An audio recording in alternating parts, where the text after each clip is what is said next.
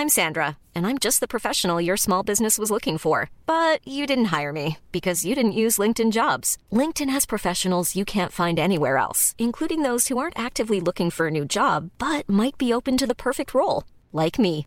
In a given month, over 70% of LinkedIn users don't visit other leading job sites. So if you're not looking on LinkedIn, you'll miss out on great candidates like Sandra. Start hiring professionals like a professional. Post your free job on linkedin.com/people today.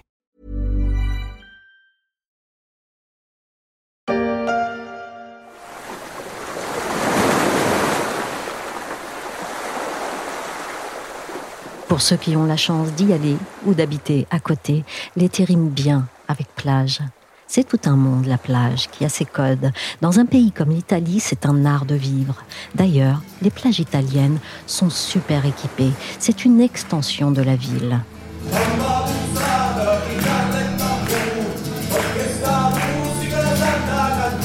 Bar, restaurant, douche, parasol, transat, il suffit juste de ramener ses pieds nus. Et là, bien installé, on laisse la journée s'écouler.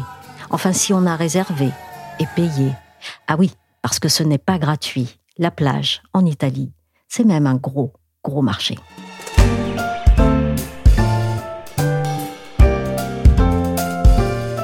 Je suis Michel Varnet, vous écoutez La Story, le podcast d'actualité des échos.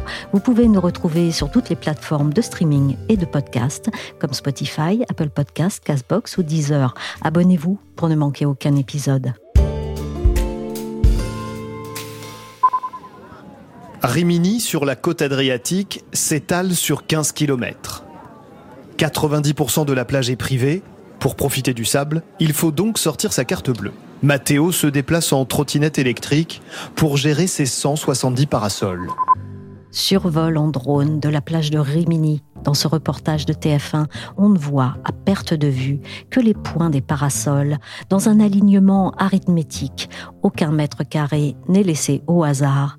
Le sable rapporte ici de l'or. Avec 7500 km de côte, des plages, la péninsule italienne en compte beaucoup.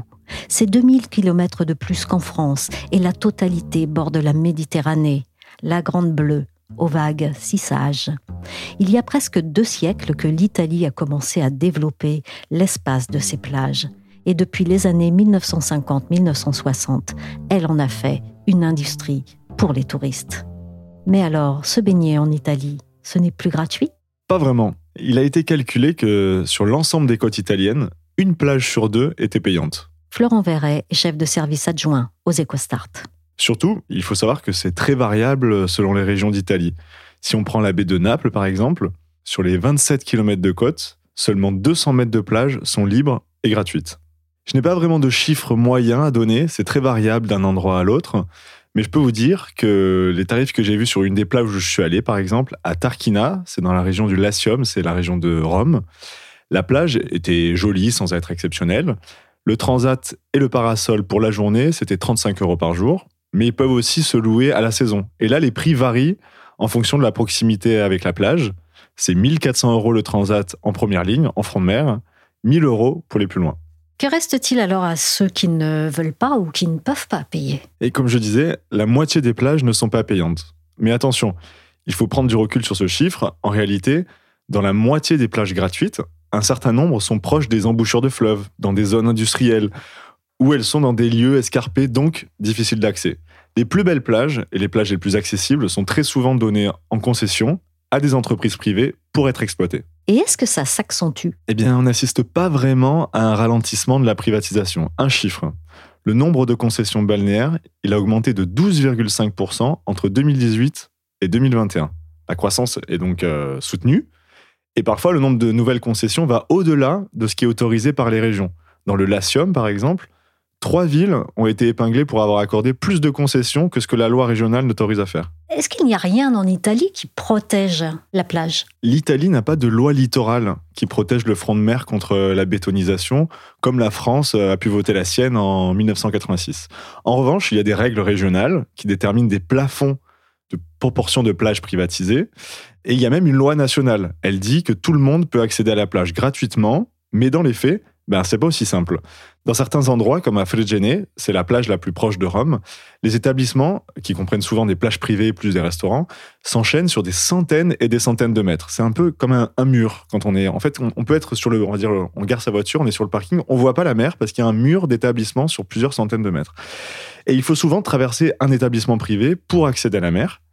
Et euh, il remonte parfois de la part de touristes que les gérants n'acceptent pas que leur restaurant devienne euh, un lieu de passage. Donc ils refusent ce passage, ce qui est interdit. Et, donc qu'est-ce que ça veut dire? C'est que dans certains endroits, pas partout, hein, c'est pas aussi facile qu'en France d'accéder à la mer. Et, il me semble que c'est un point important de ce sujet. La mer est masquée en fait par les constructions, quoi. Exactement. Il y a comme un mur d'établissement et, selon que la barrière est plus ou moins haute, ben on peut être à quelques centaines de mètres de la mer et ne pas la voir. Il faut nettoyer quotidiennement, même plusieurs fois par jour, parce que les clients doivent avoir une plage toujours propre et ordonnée. Dès l'après-guerre, les plagistes italiens ont planté les premiers parasols. Ils déplaçaient les parasols en fonction des rotations du soleil. Et c'est de là qu'est venu tout ce que vous voyez aujourd'hui. Il n'y a rien qui freine cet emballement? Pas vraiment. Les gouvernements et, et même la société italienne est en fait assez contente de ces plages privées qui offrent services, transat, cocktails ce qui est une différence assez notable par rapport à la France, où on a plus dans l'idée, dans l'imaginaire populaire, d'aller à la plage sans euh, devoir payer. Sans Et en fait, quand j'interviewais des gens qui étaient installés sur les transats, eh bien, ils disaient euh, Moi, je suis content de ne pas avoir amené mon parasol, ma chaise. Ils se retrouvent en famille ici. Ça fait partie, en quelque sorte, de la culture italienne. Il y a trop de paperasse, de bureaucratie. Tout est devenu trop compliqué. Mais pas suffisamment pour le décourager. Sa concession de 10 ans arrive bientôt à son terme. Enrico Blancardi sera à nouveau candidat pour exploiter l'une des 22 sociétés des bains de mer de Bordighera.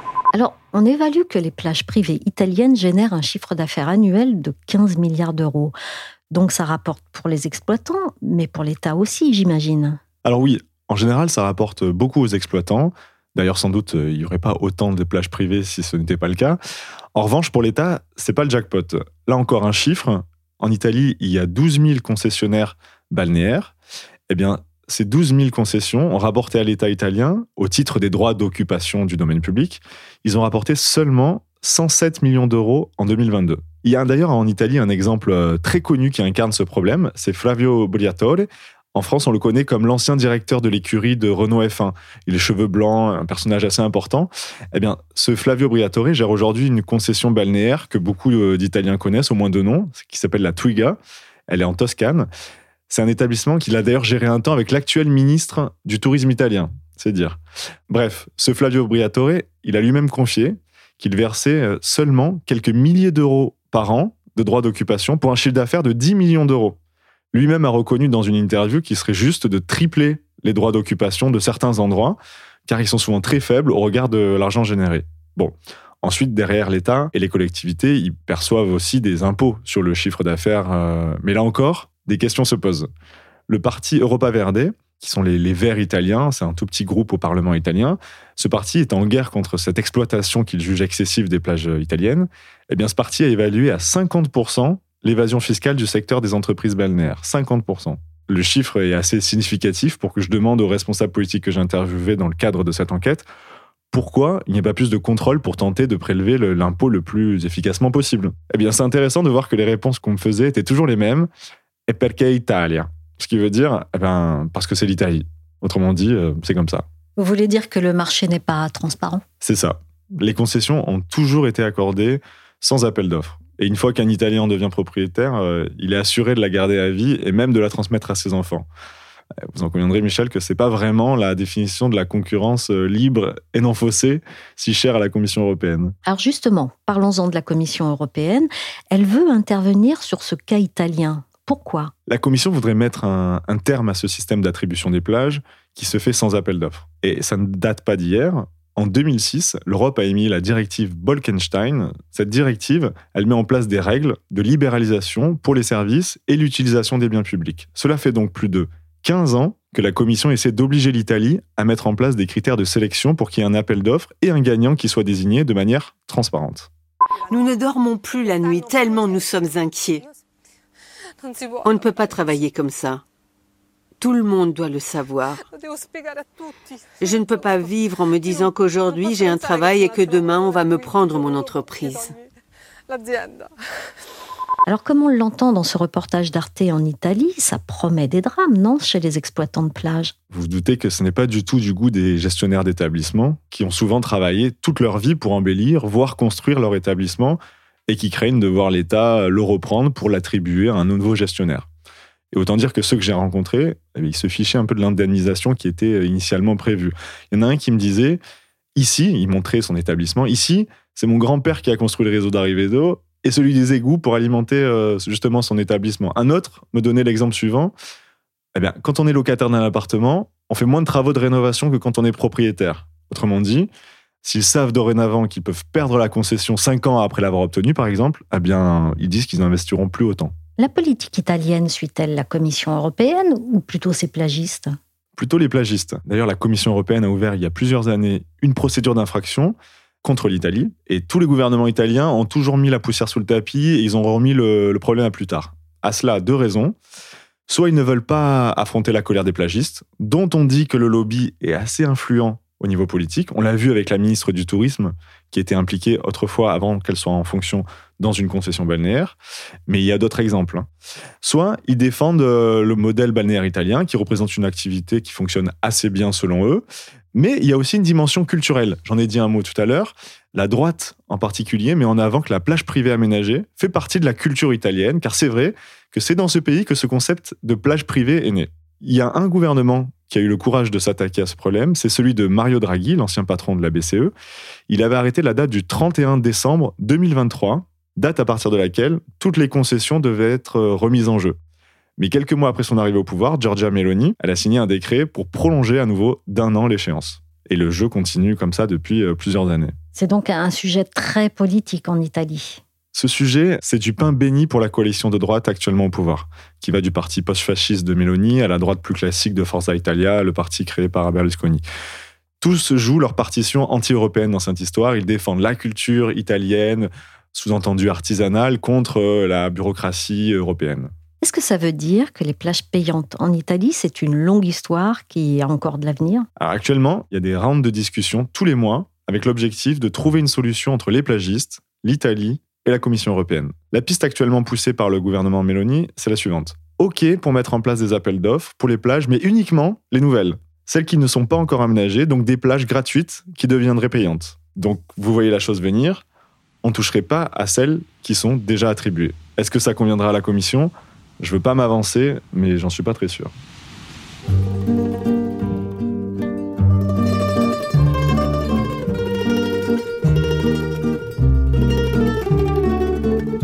L'Italie a donc obtenu un sursis jusqu'à fin 2024 pour cadrer les règles de ses concessions de plages privées.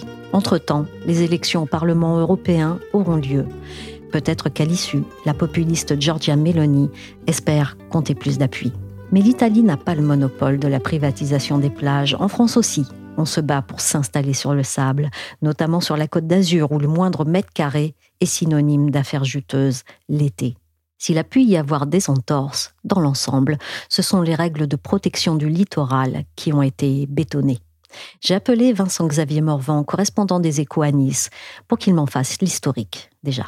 Ce qui régit en fait le littoral en France, pour euh, faire un petit peu d'histoire, c'est la loi littorale de 1986 qui fixe un, grand cadre en fait, mais c'est surtout euh, donc un grand cadre de protection euh, et aussi d'aménagement parce qu'il faut concilier à la fois l'accès du public sur le domaine public maritime en fait, donc qui est un domaine public, et puis les volontés économiques bah, de finalement d'exploiter la plage pour des raisons touristiques.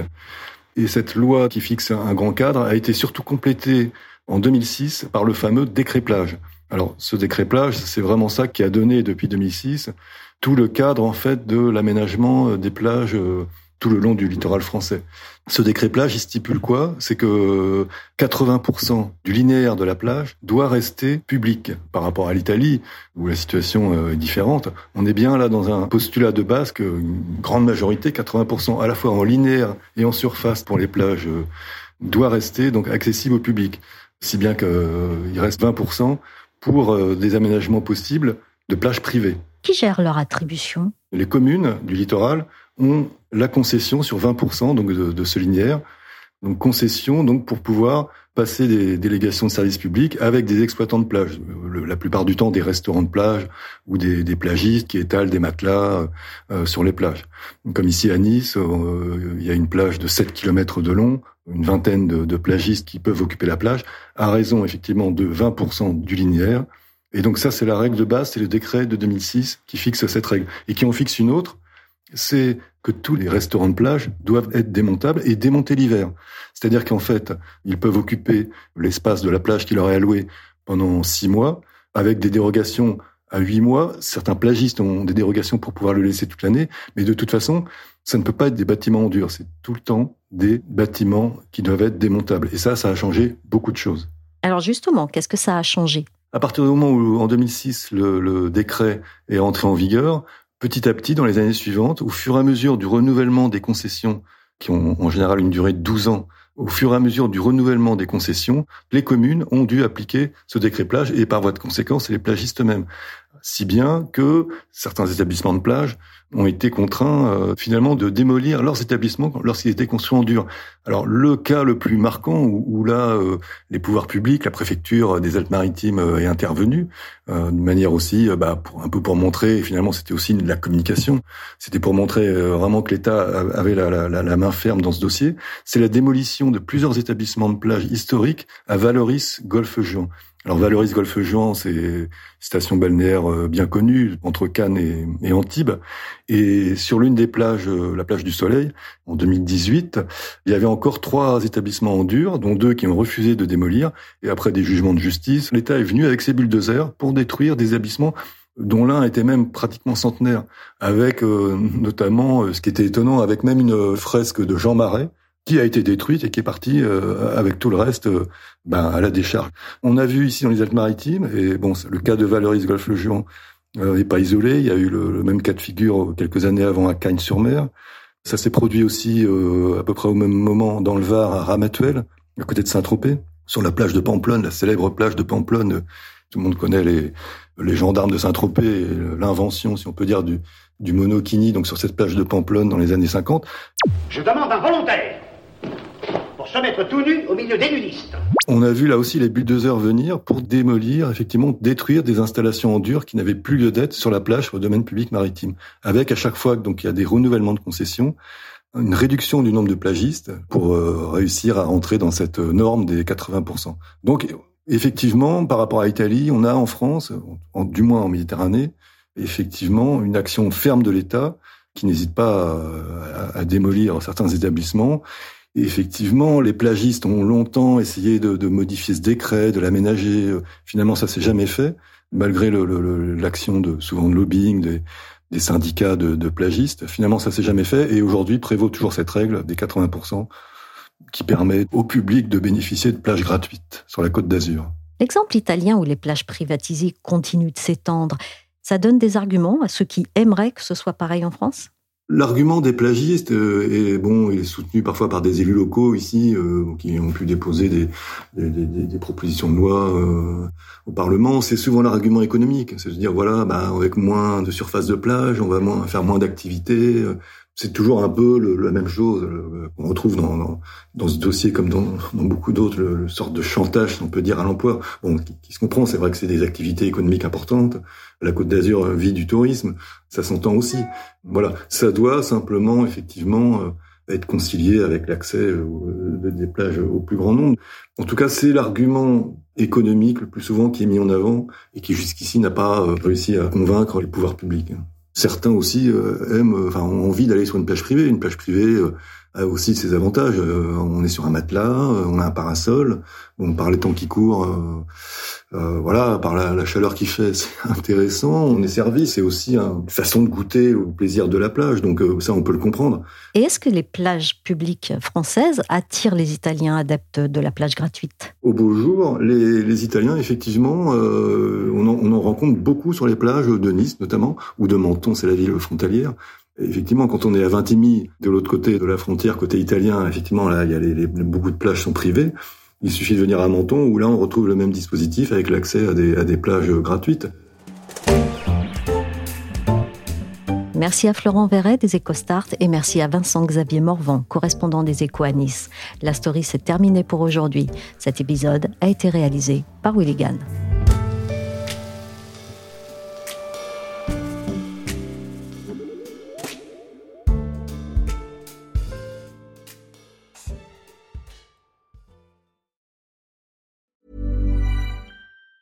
Hi, I'm Daniel, founder of Pretty Litter. Did you know cats tend to hide symptoms of sickness and pain? I learned this the hard way after losing my cat, Gingy. So I created Pretty Litter, a health monitoring litter that helps detect early signs of illness by changing colors, saving you money and potentially your cat's life. Pretty Litter is veterinarian developed, and it's the easiest way to keep tabs on your fur baby's health right at home. Go to prettylitter.com and use code ACAST for 20% off your first order and a free cat toy. Terms and conditions apply. See site for details.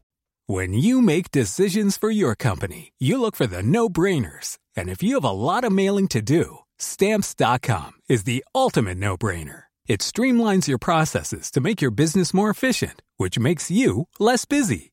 Mail checks, invoices, legal documents, and everything you need to keep your business running with stamps.com. Seamlessly connect with every major marketplace and shopping cart. Schedule package pickups and see your cheapest and fastest shipping options from different carriers. With rates up to 89% off USPS and UPS rates. And with the Stamps.com mobile app, you can take care of mailing and shipping wherever you are. Make the same no brainer decision as over 1 million other businesses with Stamps.com. Sign up with Code Program for a four week trial, plus free postage and a free digital scale. No long term commitments or contracts. That's stamps.com. Code program.